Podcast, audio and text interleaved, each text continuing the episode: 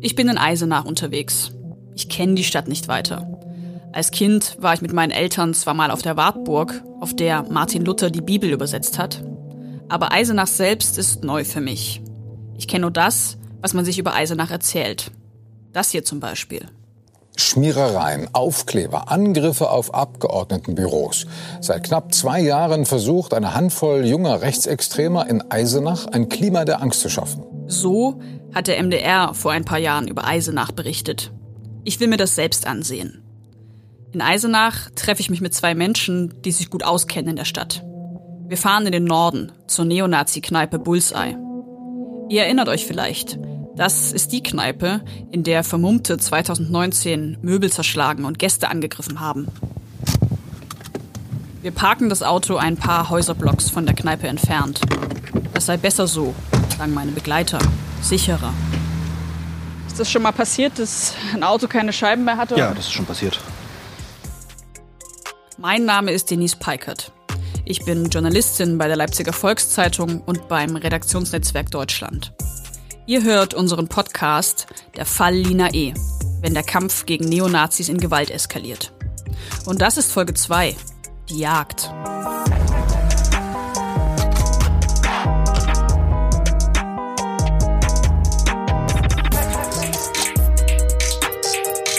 Lina E., das kennt ihr schon aus der ersten Folge, ist eine Studentin aus Leipzig. Sie soll zusammen mit anderen Linksextremisten Neonazis brutal attackiert haben und einer davon, das soll Leon R. gewesen sein. Leon R., dem gehört die Eisenacher Neonazi-Kneipe, dem gehört das Bullseye. Er ist ein rechtsextremer Kampfsportler, genau wie viele seiner Freunde, die gerne mal im Bullseye auf ein Bier vorbeikommen. In dieser Folge erzählen wir die Geschichte von Leon R. und von einer rechtsextremen Szene, die sich in Eisenach breit gemacht hat, die regelrechte No-Go-Areas geschaffen hat es geht darum, wie die Rechtsextremen Andersdenkende bedroht und verprügelt haben. Es geht um die Karrieren führender Neonazi-Kader und um die Frage, wie wird man die Rechtsextremen wieder los? In Eisenach bin ich mit Philipp Pommer verabredet. Ihr habt seine Stimme vorhin schon kurz gehört. Pommer arbeitet für eine Abgeordnete der Partei Die Linke im Thüringer Landtag. Er ist Mitarbeiter in ihrem Wahlkreis. Pommer stammt aus Eisenach und er kennt den Neonazi Leon R. schon seit Jahren. Denn Pommer beschäftigt sich mit den rechtsextremen Strukturen in der Stadt. Er organisiert Demonstrationen, verteilt Flyer, hält Vorträge. Und seine Arbeit, die war zuletzt nicht gerade ungefährlich. Was passiert ist, das erzählt er mir, als wir vom Auto aus zur Nazi-Kneipe Bullseye laufen. Man kann eigentlich immer die Uhr danach stellen, wenn äh, wir hier irgendeine Aktion gemacht haben und wenn es nur eine Tanzdemo war.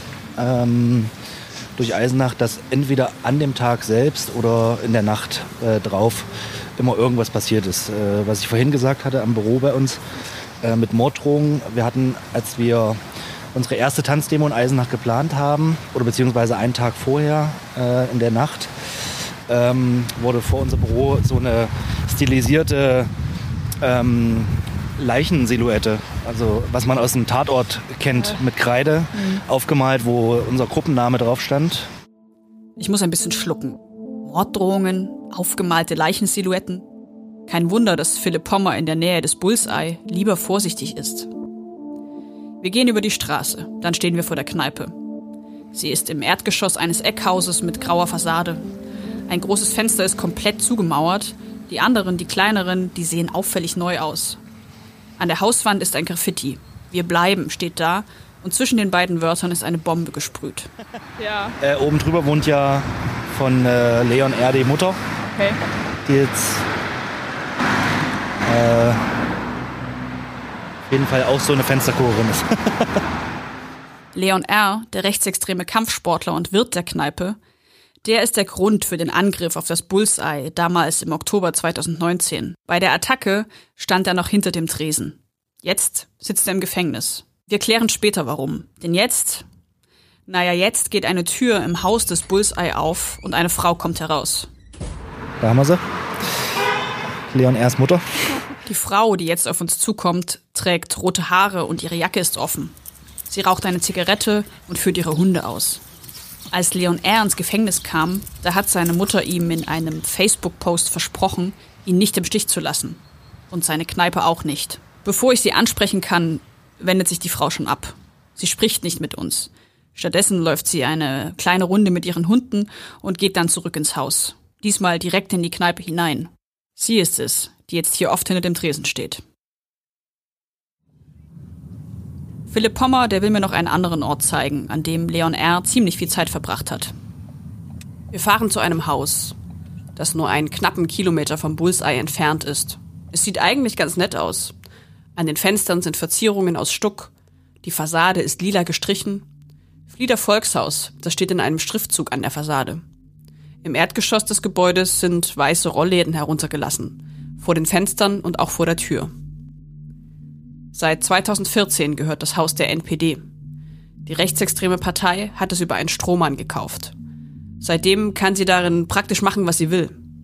Der Kopf dahinter ist Patrick Wieschke. Neben Leon R. der zweite wichtige Neonazi, über den man im Zusammenhang mit Eisenach sprechen muss. Wieschke ist ein vorbestrafter rechtsextremer Gewalttäter, der schon im Gefängnis saß. Und jetzt, jetzt sitzt er für die NPD im Eisenacher Stadtrat. Er tritt dort sachlich auf, als Kümmerer für die Stadt. Das lässt die Rechtsextremen irgendwie harmlos wirken. Und gleichzeitig unterstützt Wieschke gewaltbereite Truppen, stellt ihnen im Flieder Volkshaus Räume zur Verfügung.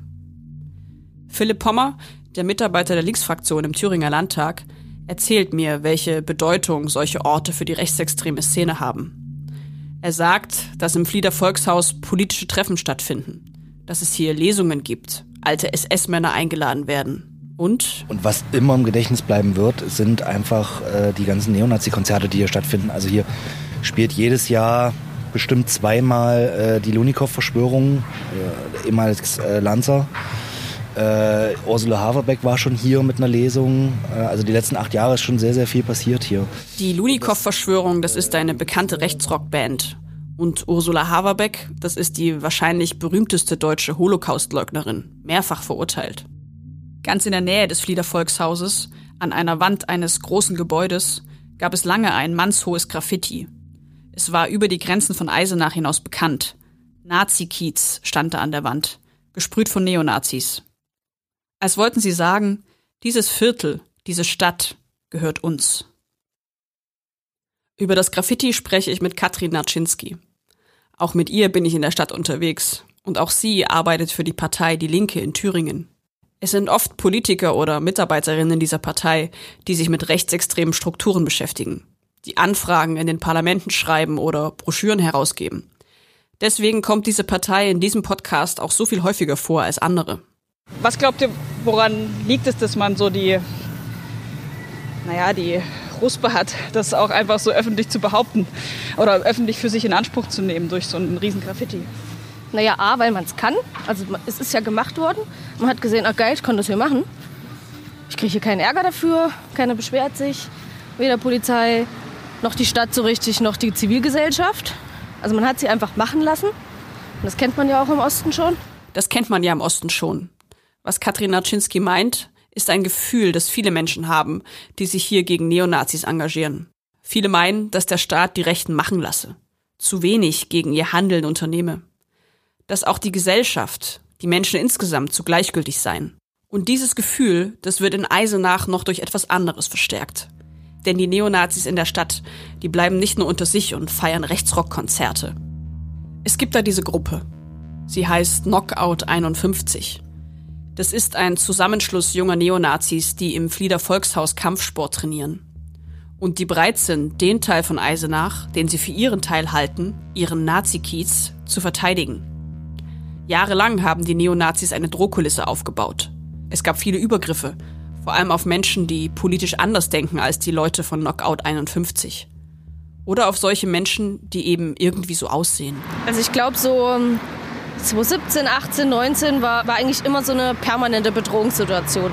Also du hast dich eigentlich immer umgeguckt, du bist nachts nicht alleine nach Hause gegangen, immer in der Gruppe. Ähm, jüngere alternative Kids ähm, hatten, glaube ich, schon sehr große Angst und äh, haben uns auch sehr oft angerufen. Guck mal, ich glaube, da läuft jemand hinter mir oder könnte uns helfen. Ähm, und leider eben auch so Angriffe am hellerlichten Tage in einem, in einem Stadtpark, in dem ganz normale Leute chillen. Da aufzutauchen, mit Quarzsandhandschuhen und jemandem wirklich direkt eine Schelle zu geben, das ist ein ganz anderes Level. Knockout 51 hat also nicht nur Kampfsport trainiert, sondern auch zugeschlagen. Mehrmals. Und der Chef von Knockout 51, das soll Leon R. sein, der Wirt der Nazi-Kneipe Bullseye. Katrin Naczynski kennt Leon R. persönlich. Denn R, der war nicht immer rechtsextrem. Leon ist hier der Wirt, das stimmt. Ähm, war früher eher so links unterwegs. War mir aber alles immer nicht doll genug. Ich habe das Gefühl, der hat immer, der hat schon, schon Bock auf Stress. Und ähm, ist dann irgendwann rübergewandert und hat ja quasi jetzt so hier seine politische Heimat gefunden. Verständlich, dass Leute wie Philipp Pommer und Katrin Naczynski so jemanden nicht in ihre Stadt haben wollen. Sie organisieren Demos, drucken Flyer, aber es ist etwas anderes, sich mit Leon R. und seinen Kampfsportfreunden direkt anzulegen. Wer das tut, dem muss klar sein, mit wem er es zu tun hat. Und er muss selbst bereit sein, zuzuschlagen. Denn einer wie Leon R., der lässt sich nicht einfach so überrumpeln. Und damit sind wir wieder bei der mutmaßlichen linksextremen Bande um die Leipziger Studentin Lina E. Der Gruppe wird von Polizei und Staatsanwaltschaft vorgeworfen, ihre Angriffe auf Rechtsextreme gut geplant zu haben, um dann kompromisslos zuzuschlagen. So war es auch bei dem Angriff in der Nacht zum 19. Oktober 2019. Im Bullseye, da geht an jenem Abend einiges kaputt. Möbel, Gläser und die Fenster, die erst Jahre später wieder ersetzt werden. Auch einige Gäste werden verletzt. Doch die Attacke, die geht aus Sicht der Angreifer trotzdem ganz gewaltig schief. Zuerst passiert etwas, das für die Vermummten wirklich fatal ist. Einer von ihnen wird verletzt. Ihn soll ein Aschenbecher getroffen haben, den die Gäste nach ihm werfen.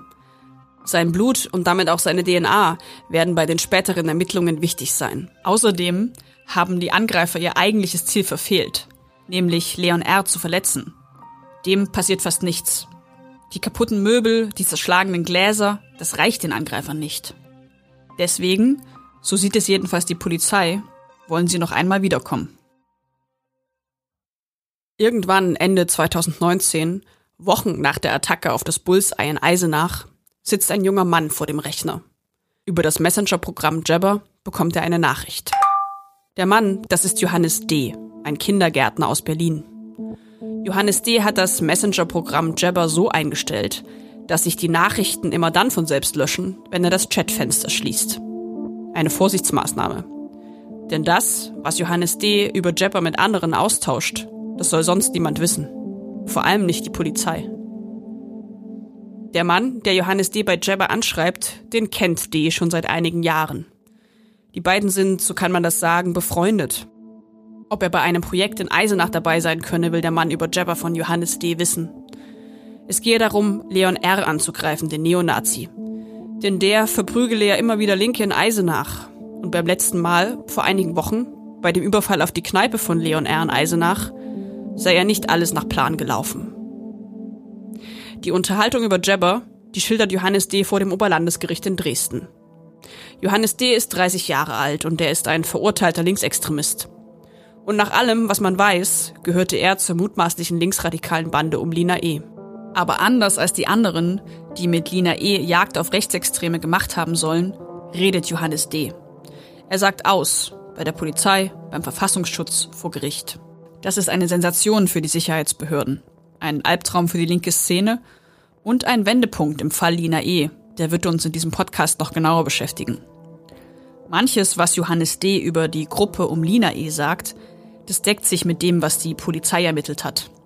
Manches ist neu und so oder so, was das Gericht für plausibel halten wird, was es für richtig halten wird, das ist noch offen. Der Chat bei Jabber, der geht jedenfalls den Aussagen von Johannes D. zufolge so weiter. Er sagt zu. Er ist dabei bei dem geplanten zweiten Angriff auf Leon R. Zuvor will er nur noch wissen, was genau das Ziel ist, wie der Angriff ablaufen soll. Der Neonazi Leon R., das erfährt Johannes D. über Jabber, der soll nachhaltig verletzt werden. Sterben soll er nicht.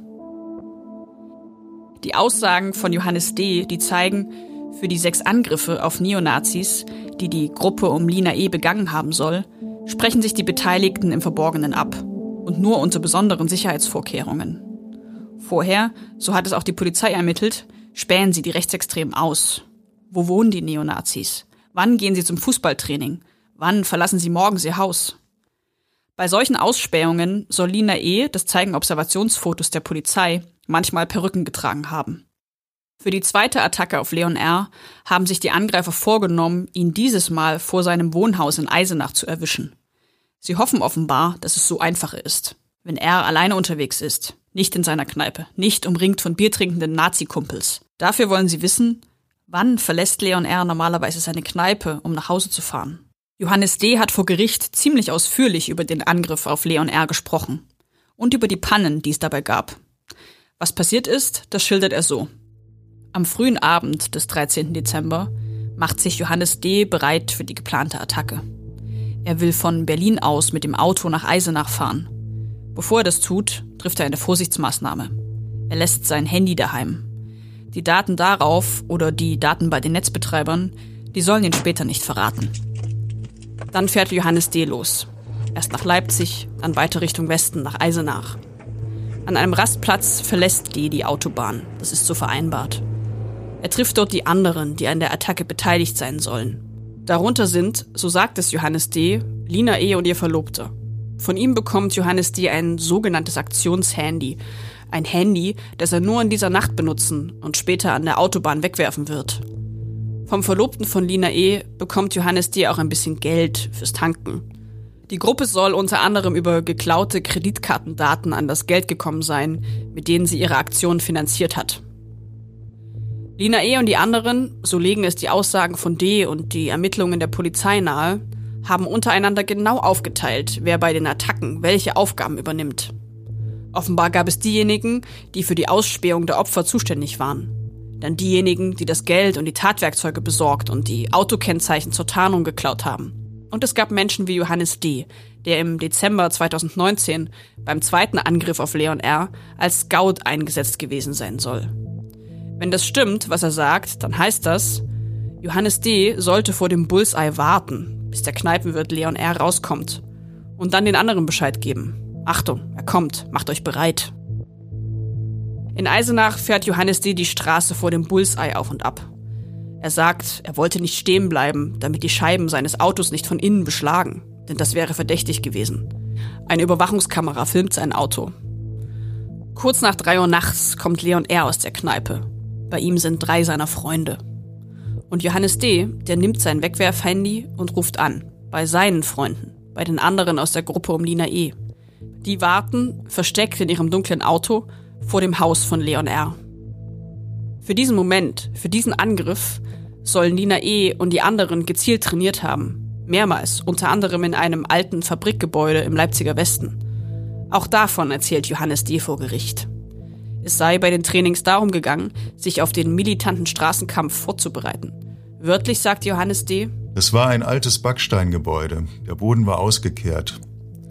Der Raum war vielleicht so groß wie ein Tennisfeld, nicht mehr als 30 Personen, eher weniger.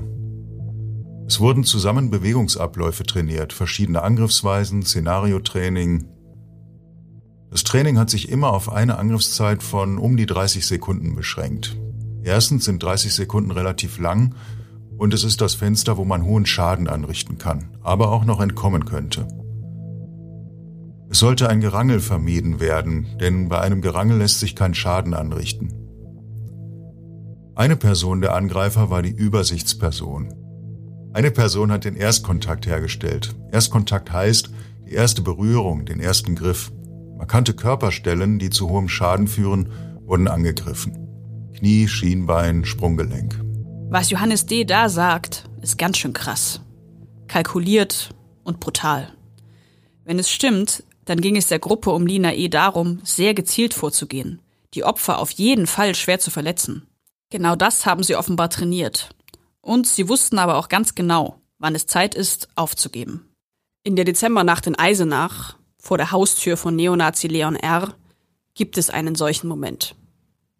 Als die Vermummten vor Leon R.'s Wohnung auf ihn zurennen, ihm Pfefferspray ins Gesicht sprühen, droht Leon R. ihnen mit einem Messer. R. ist nicht besonders groß. Er hat ein eher weiches, fast jungenhaftes Gesicht. So richtig gefährlich sieht der junge Vater nicht aus. Aber wir erinnern uns. R. ist ein trainierter Kampfsportler, hat schon oft selbst zugeschlagen. Und jetzt? Jetzt droht er also mit einem Messer. Das Messer, dieses vereinbarte Zeichen zum Rückzug, nehmen die Angreifer ernst. Sie lassen Leon R. in Ruhe und wenden sich stattdessen seinen Kumpels zu, die Leon R. zu Hause abgesetzt hatten. Die drei Kumpels, die waren eigentlich schon fast losgefahren. Aber als sie den Angriff auf Leon R. bemerken, steigen sie aus dem Auto aus, wollen helfen. Dann aber kommen die Angreifer plötzlich auf sie zu. Also fliehen die drei Kumpels in ihr Auto, wollen wegfahren. Doch der Wagen springt nicht an. Die Angreifer, sie schlagen mit Stangen, Hämmern und Schlagstöcken auf das Auto ein. Sie zertrümmern die Scheiben, einen Außenspiegel, verbeulen die Türen. Und sie verletzen die Männer, die im Auto sitzen. Mit ihren Fäusten, ihren Hämmern, Reizgas wird versprüht. Die drei Freunde von Leon R., die erleiden Platzwunden, Prellungen und Schnittwunden. Und dann endlich springt das Auto an. Sie können fliehen. Leon R., der Kneipenwirt, der bleibt nahezu unverletzt. Die beiden Angriffe auf Leon R., einmal in seiner Kneipe und einmal vor seiner Haustür, aus Sicht der Linksradikalen waren sie also nicht sehr erfolgreich. Der zweite Angriff war, so kann man das sagen, sogar ein richtiges Desaster. Denn nach dem Überfall bei der Flucht aus Eisenach wurde ein Teil der Angreifer von der Polizei geschnappt. Darunter auch Lina E. Diese Festnahmen, die ließen die Gruppe auffliegen, auch wenn die Ermittlungen danach noch länger dauern sollten. Leon R., den scheinen die Angriffe nicht unbedingt einzuschüchtern. Als Reaktion sprüht jemand das Graffiti Wir bleiben an seine Kneipe und die Bombe. Es wirkt wie eine Drohung. Und das Treiben der Kampfsporttruppe Knockout 51, das geht auch weiter. Bis zum 6. April 2022.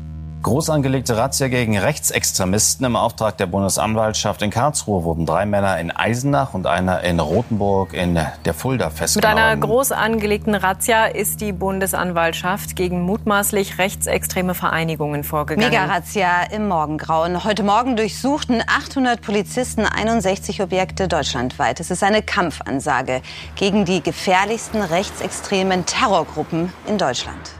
Auch in Eisenach fahren an diesem Morgen Polizeiautos vor. Vor der Nazi-Kneipe Bullseye, vor dem Flieder Volkshaus, vor Gartenlauben.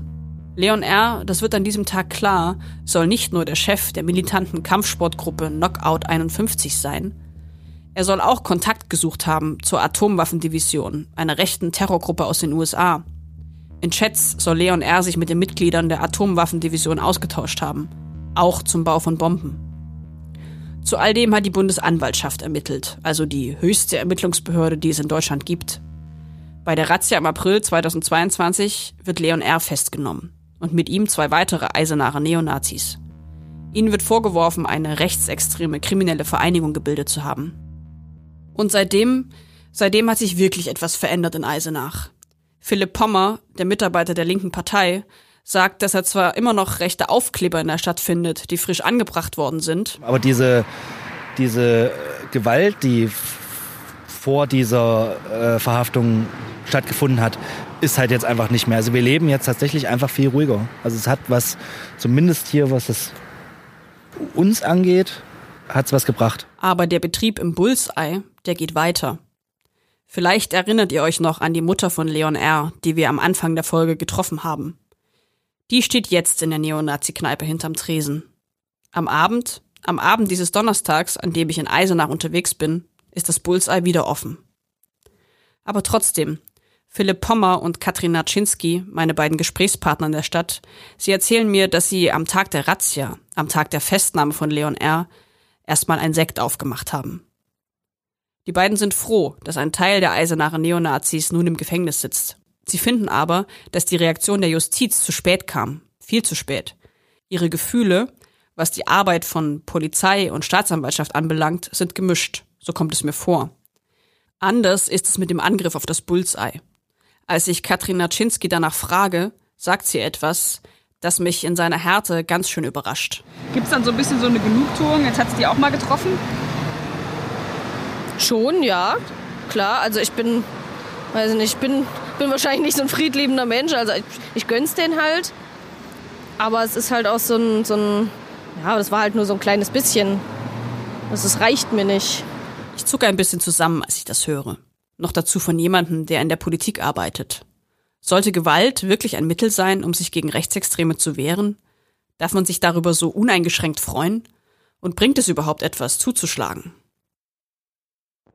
Wenn es stimmt, was die Gruppe um Lina E. getan haben soll, dann wollten sie in Zeiten rechtsextremer Gewalttaten, in Zeiten der Anschläge von Hanau und Halle, in Zeiten brennender Asylbewerberheime und der Ermordung des Kasseler Regierungspräsidenten den Spieß umdrehen. Dieses Mal sollten Rechtsextreme Angst haben, nicht Migrantinnen oder Asylbewerber, linke Demonstranten oder Politikerinnen. Doch für die Justiz macht es keinen Unterschied, wer die Opfer von schweren Gewalttaten sind. Es darf keinen Unterschied machen. Ziemlich genau ein Jahr nach den Angriffen auf Leon R. in Eisenach, am 5. November 2020, fährt die Polizei im Leipziger Stadtteil Konnewitz vor. In dem linken Viertel kennt man das schon. Hausdurchsuchungen bei mutmaßlichen Straftätern, weil sie Bagger angezündet oder Häuser besetzt haben sollen. Aber an diesem Tag ist etwas anders. Es bleibt nicht nur bei Durchsuchungen. Lina E. wird festgenommen. Sie wird lange in Haft bleiben müssen. Wie ist die Polizei auf Lina E. gekommen? Wie ermitteln die Beamten überhaupt gegen mutmaßliche Linksextremisten in einem Milieu, das für seine Verschlossenheit bekannt ist? Welche Rolle spielt die sächsische Polizei? der immer wieder vorgeworfen wird, vor allem nach links und zu selten nach rechts zu schauen. Und ist Leipzig wirklich eine Hochburg linksextremer Gewalt? Darum geht es in der nächsten Folge, in Folge 3 unserer Podcast-Reihe. Alles Bullenschweine, wie die Polizei gegen Linksextremisten ermittelt. Das war die zweite Folge von Der Fall Lina E., wenn der Kampf gegen Neonazis in Gewalt eskaliert. Ein Podcast der Leipziger Volkszeitung und vom Redaktionsnetzwerk Deutschland in fünf Teilen. Autorinnen dieses Podcasts waren Anthony Rietschel und ich, Denise Peikert. Recherchiert dafür hat außer uns noch Josa Mania Schlegel. Gesprochen haben Marc Daniel und ich. Sound und Produktion kamen von Nicole Gjiva. Begleitet wurde das Projekt von Marie-Sophie Schiller. Die weiteren Episoden erscheinen wöchentlich, immer donnerstags und exklusiv bei LVZ Plus und RND Plus. Ihr findet sie unter lvz.de slash Lina. Ihr könnt dort ein Abo für die Leipziger Volkszeitung abschließen. Damit könnt ihr alle Folgen dieses Podcasts hören. Wenn ihr mögt, dann abonniert den Podcast doch in eurem Player. Ihr werdet dann informiert, wenn wir eine neue Folge veröffentlichen. Wenn euch diese Folge gefallen hat, dann sagt es gerne weiter. Wir freuen uns, wenn ihr mit euren Freundinnen über den Podcast sprecht und wenn ihr ihn euren Verwandten empfehlt.